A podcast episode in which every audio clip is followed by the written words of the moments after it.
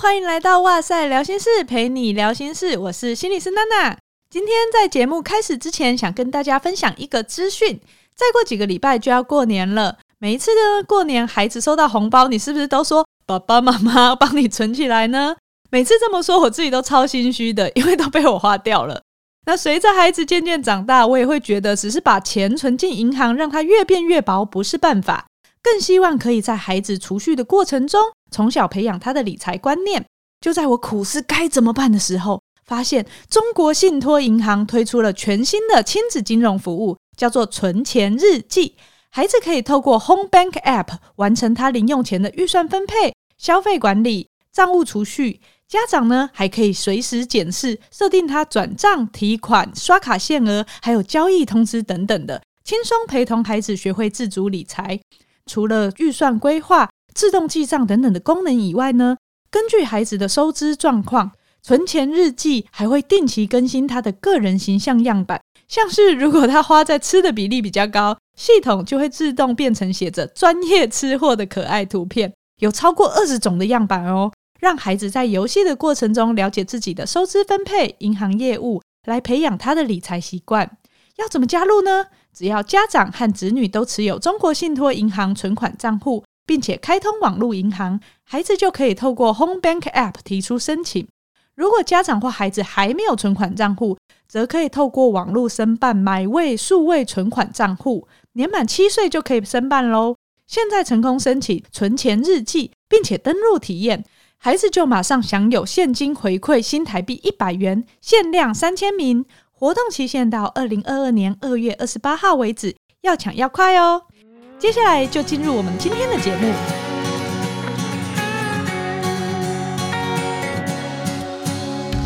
Hello，欢迎来到哇塞聊心事，陪你聊心事。我是心理师娜娜，我是叶子老师。真的超久没有一起录音了，因为我们两个都太忙了。真的。照惯例的，我们先来感谢一下听众的回馈和留言好了。我们 I 世代的系列呢，其实还蛮多是家长，然后自己同时也是学生的听众收听的。先来第一个，我觉得是很可爱的留言，就是留言的听众他的昵称叫做龟儿子。然后呢，他说我们之前提到的小白熊实验，让他想到一个很好玩的。他说，如果是说千万不可以读书，千万不可以读书，那这样效果会如何呢？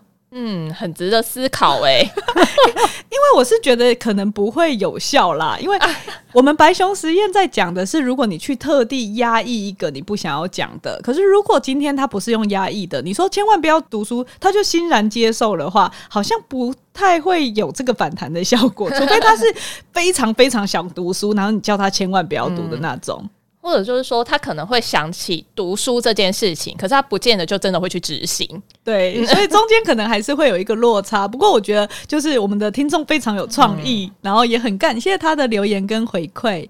那另外一个呢，就是有听众呢是回应说，上上一集的节目中，我们有提到说，诶，我们在对话中、沟通中，常常会不小心用“你为什么不”这样子的句型来开头。会因为这个句型而隐藏了一些怪罪或操控的部分，他就问说有没有办法出一张练习卷，就是给他做句型改写。他希望说自己可以在任何的情况下不要对孩子或家长说出这样子的话。那我是觉得，诶，出这样子的练习句型改写其实是蛮有创意的。但是说真的，不小心说出来也不用太苛责自己，因为真的很容易脱口而出。就算我自己知道，我有时候也是会不小心就是脱口而出。其实只要保持觉察，发现自己脱口而出了，然后呢，就再用其他的句子来做一些呃缓和或修饰就可以了。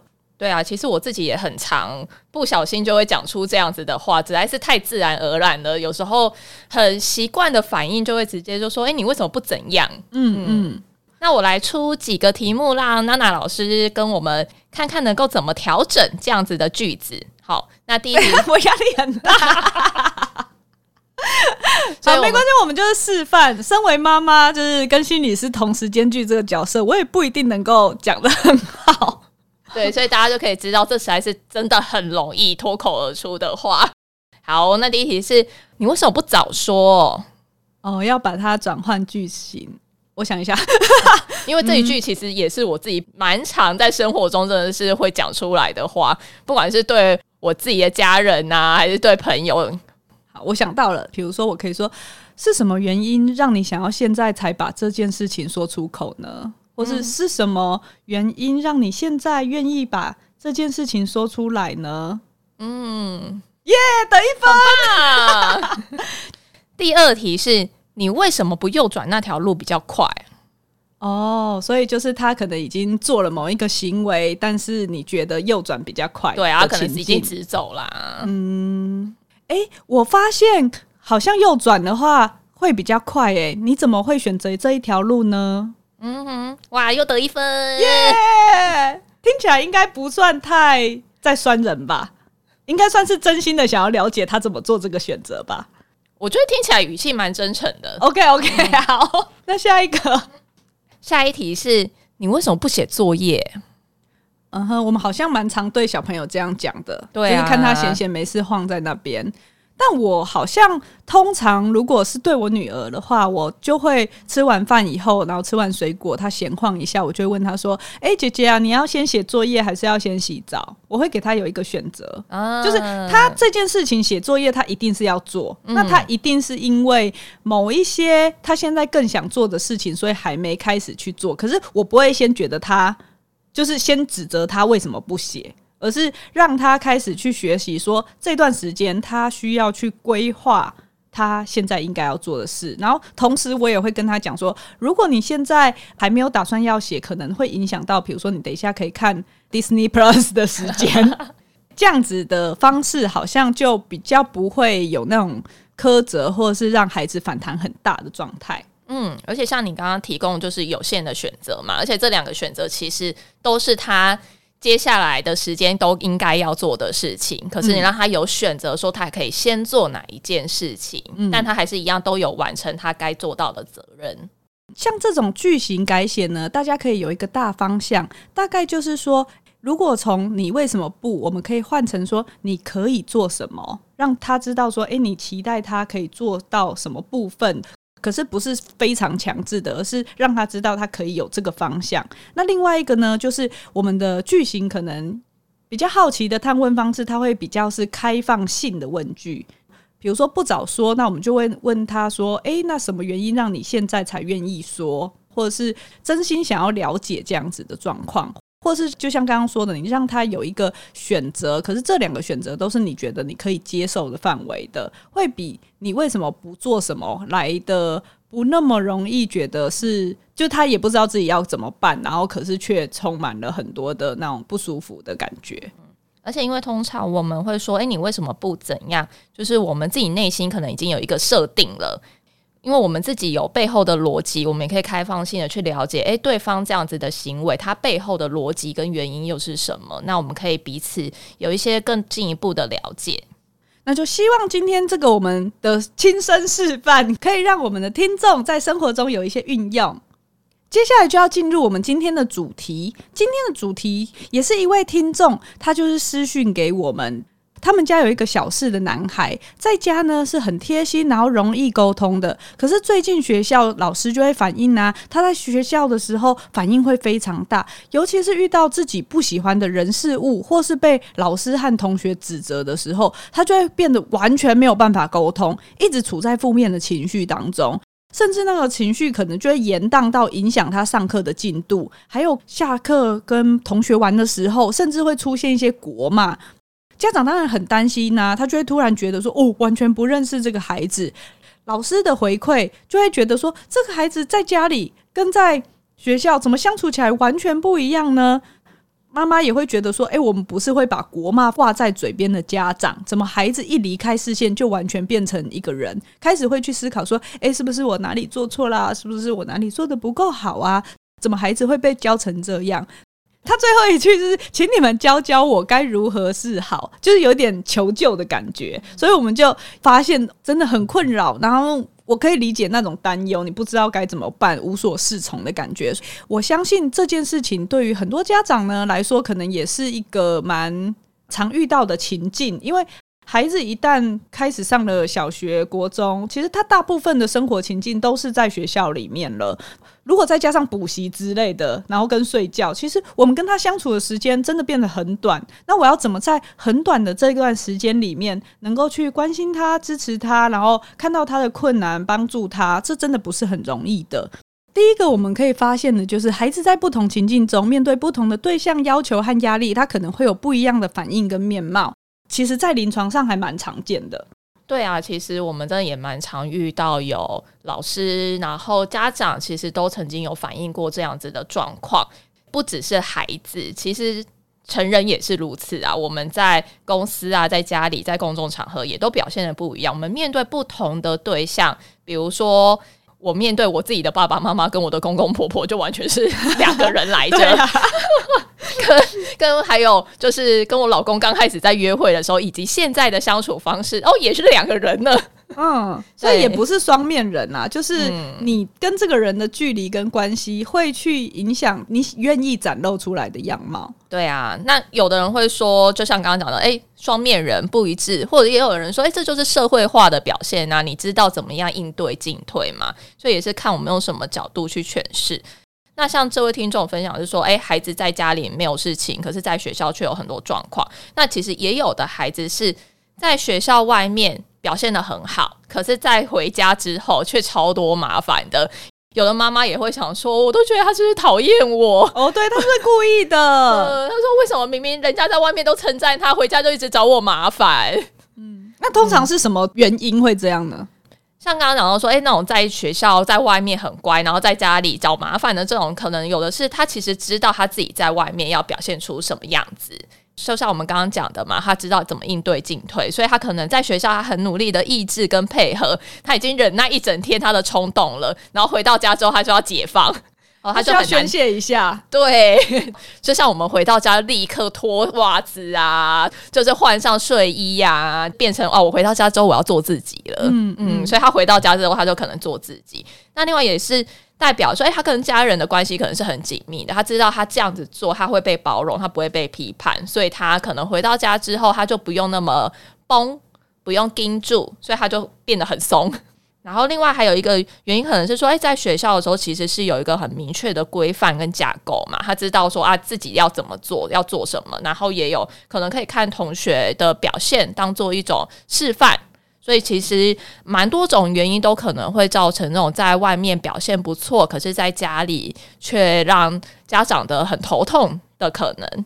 嗯，所以如果家长开始觉得说，诶，其实他在学校是做得到，可是在家里面却没有办法的时候，我们或许也要开始学习怎么样去设立适当的界限跟那个规范起来啦。不是说不让孩子放松，可是如果你觉得诶，那个已经超过了，好像太放纵的时候，家长也开始要慢慢的建立起来这一个部分。嗯，所以可能也是要观察看看说，说因为有很多种可能性嘛，看看孩子他是属于哪一种状况，那我们再根据孩子他的困扰去做调整。那像如果是他的留言的，比如说在家好乖哦，在学校却不乖，可能的原因是什么呢？嗯，像我们刚刚讲到，在学校有规范嘛。有的孩子他对于规范的表现是好的，因为他就知道该怎么做。可是有的孩子他本身的特质，他对于规范可能会是感到压力跟焦虑的，而且在学校又是很长时间，他可能要待一整天，然后还有安亲班或者是还有补习班，一整长时间的规范下来，他可能这些要求跟压力是超出他在家里通常需要面对的程度。那在学校可能也有来自于跟家里不一样的压力源，比如说担心被评价啦，或者是学业上的要求，同才之间的人际压力，可能有时候反而面临到自己有一点状况的时候啊，反而还可以转移他最主要的压力源，所以有的时候可能就会出现一些比较不稳定的情形。可是在家他是相对放松的嘛，还可以表现得比较稳定，所以也是一样有很多种不同的原因。刚刚说的不稳定的状况是什么意思？然后，比如说像是这位听众，他有分享，就说，哎，他可能情绪反应比较大，或者是他可能在人际之间有比较容易有冲突。那冲突的时候，他可能表现出来是比较不适当的行为，比如说推人呐、啊，然后冲出教室啦，跑到不见踪影，或者是说，哎，可能刚刚有说到，哎，国骂啊，可能使用一些比较不适当的语言，这些可能都是一个比较不稳定的状态。嗯，因为我记得说，有时候常常做孩子的互动的时候，你会发现我们会观察到一些表面的原因，比如说孩子怎么跟这个同学有冲突啊，或是什么的。那你看到他的那个攻击或生气的行为，其实背后有时候他是非常焦虑的。嗯，只是他显现出来的那个情绪，你会以为是生气，但是你。后续跟他讨论他为什么会有这些行为的原因，可能他是因为被害怕评价，或者是他觉得这个情境不是他能够应付的，他好有压力，他不知道怎么办，所以他可能随手手上有剪刀，他就丢出去了，他也没有想太多等等的，常常会有这种，你会觉得说他怎么会做出这种事？但他其实就是那个时候，我觉得杏仁核被绑架了，他他的前额叶出不了功能，然后他就狗急跳墙了，对。很多都是这样子的状况，然后你事后问他，他可能也会想说：“我也不知道怎么了。”嗯，所以或许遇到这种在家里跟学校之间会有落差的状况的时候，我们可以先换位思考，去同理孩子的处境，因为学校就是一个小型的社会啦。试想，如果我今天在工作，我在工作的场域遇到不喜欢的人，然后我莫名其妙的被指责，孩子可能也根本搞不清楚状况，他为什么会被骂，为什么会被其他人觉得这样不 OK。在这个时候，如果我觉得环境是充满敌意的，我也会变得像刺猬一样想要保护自己。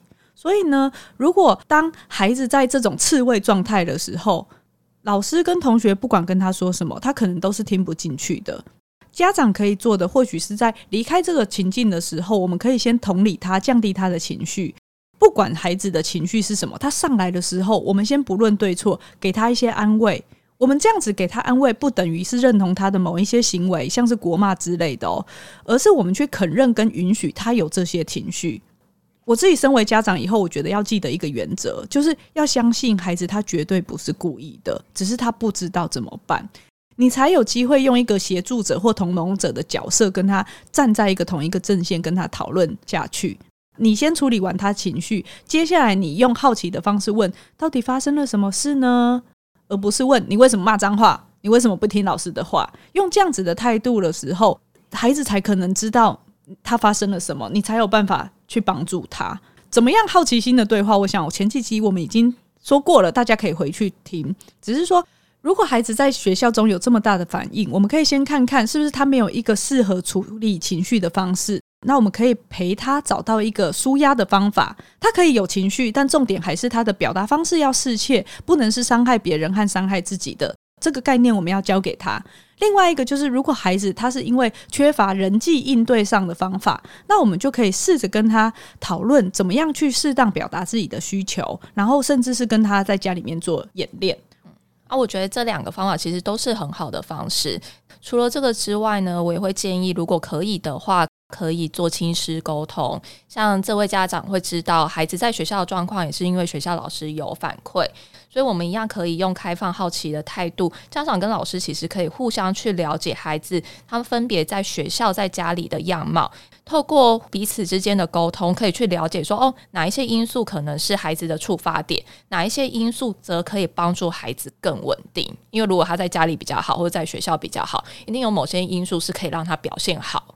家长也不用觉得说，哎、欸，老师讲完以后，哦，孩子不好，全部都是我的责任，我要扛。嗯、而是我在家里可以做到的。那老师，我跟你分享一下，我们在家里怎么样子跟孩子互动，这样子会不会有办法让让他在学校也是稳定一点的呢？对啊，所以搞不好彼此都有一些好方法是可以互相分享的嘛。所以我们就可以透过这样子的了解，去帮助孩子怎么样调整。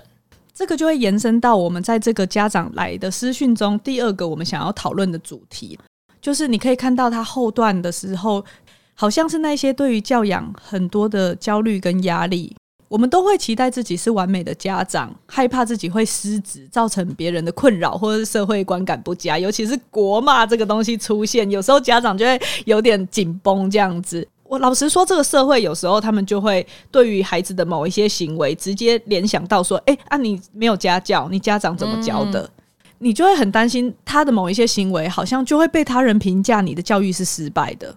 对啊，我觉得这样的担忧其实很正常。很多家长其实，在养育孩子的过程当中，都有很多的不安跟自责，而且尤其是每一个阶段都有不同的担忧。对啊，真的很辛苦。但为什么会有那么多家长有这样子的担忧呢？就是因为没有完美的人呐、啊，没有完美的家长，没有完美的孩子，大家都会犯错。所以我觉得会建议就是说，诶，试着对彼此去多一点包容，允许孩子犯错，允许自己犯错，然后从错误当中去学习，然后调整对彼此的期待跟要求。会不会是我们的期待太高了？会不会是比较不符合现实的状况？因为确实，我觉得社会的氛围，尤其是像之前不管是郑捷啊，或是前阵子那个玛莎拉蒂那件事，大家其实很容易会把很多的责任都放在家长的身上。孩子出错了，尽管孩子可能已经成年了，那在亚洲的社会看起来，家长要承担的实在非常非常的多。其实也是我们社会需要去思考的一件事情。如果我们传递出来的资讯是这个人这个个体不管到几岁，他的行为都还是要他的爸妈负责，好像孩子也不需要去学习怎么样承担自己。然后我们的家长也常常会不小心扛了太多东西在身上。对啊，所以我觉得也是要避免把孩子应该要承担的责任全部都揽在照顾者的身上，因为同时他也剥夺了让孩子去学习自己负责的能力。所以要试着让他们为自己的行为负责。当然，我们也不是说家长就完全没有责任啦。因为为什么社会氛围会跟家长自己有这样感觉？的确也是因为我们知道教养对于孩子的行为有很大的关系。可是它是全部的关系吗？还是全部的责任吗？到底在这个情况下，家长的责任是什么？在这个情况下，孩子的责任，其他人的责任又是什么？那另外就是说，诶，如果我们觉得原因如果只在家长身上，只要家长改变就好的话，那同样的，我们也没有机会去看到孩子是不是真的遇到什么困难，我们可以怎么协助他们，就会变成啊，我们觉得我们找到一个原因了，就好像就可以挺住了。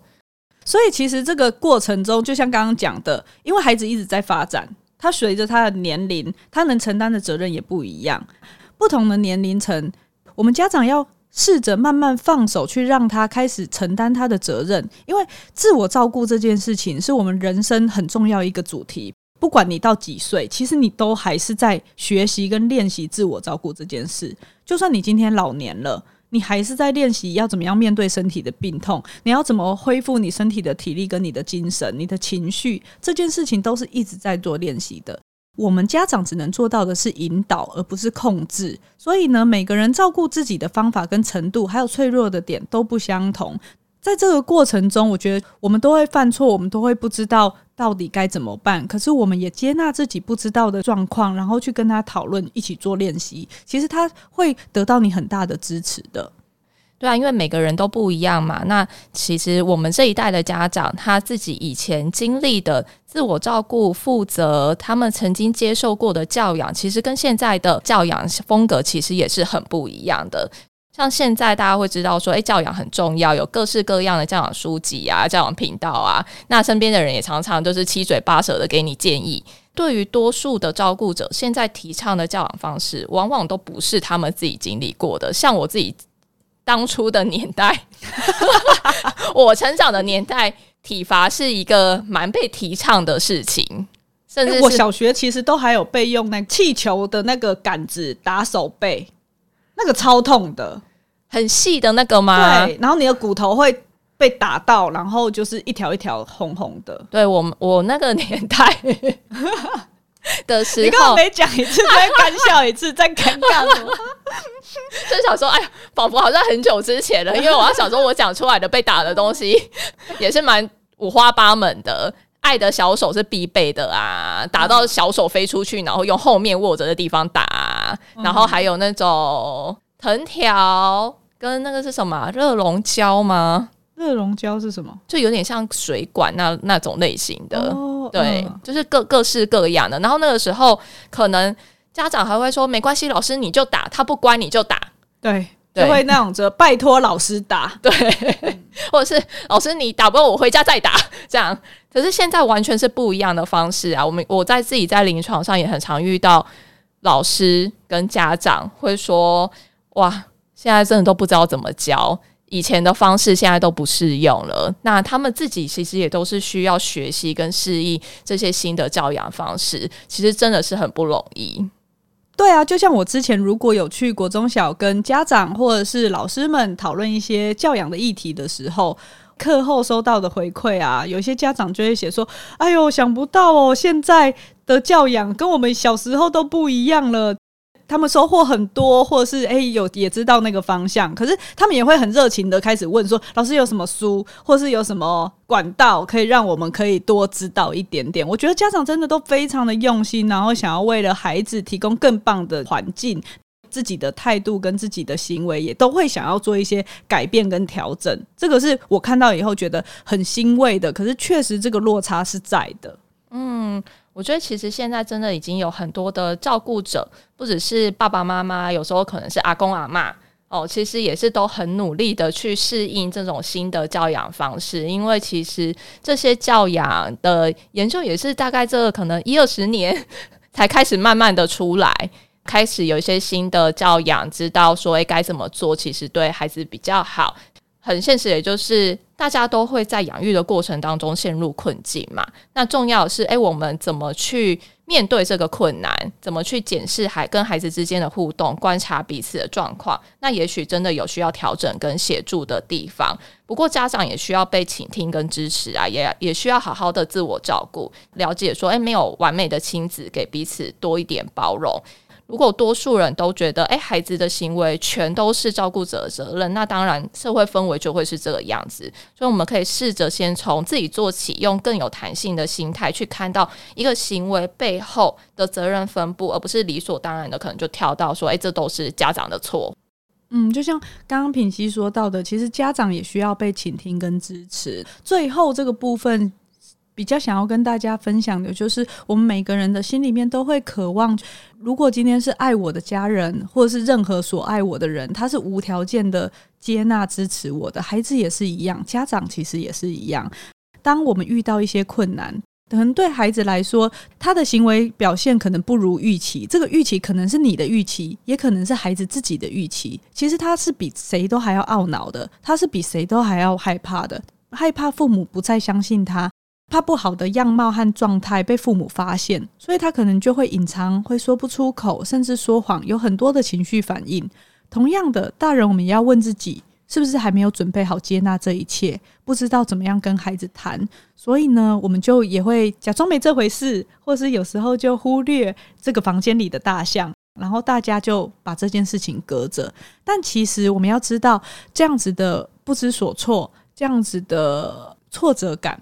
都会是教养过程中必经的历程而已。我们如果能够，家长也试着先接纳自己的不完美，不论是内在的状态，你不知道怎么跟孩子谈，或者是外在的行为，你可能不小心说出来了。刚刚比如说为什么不的这句话，我们也先试着知道说啊，我就是现在还没有完全做得那么完美，但是我愿意改变，我愿意试着跟孩子一起努力看看。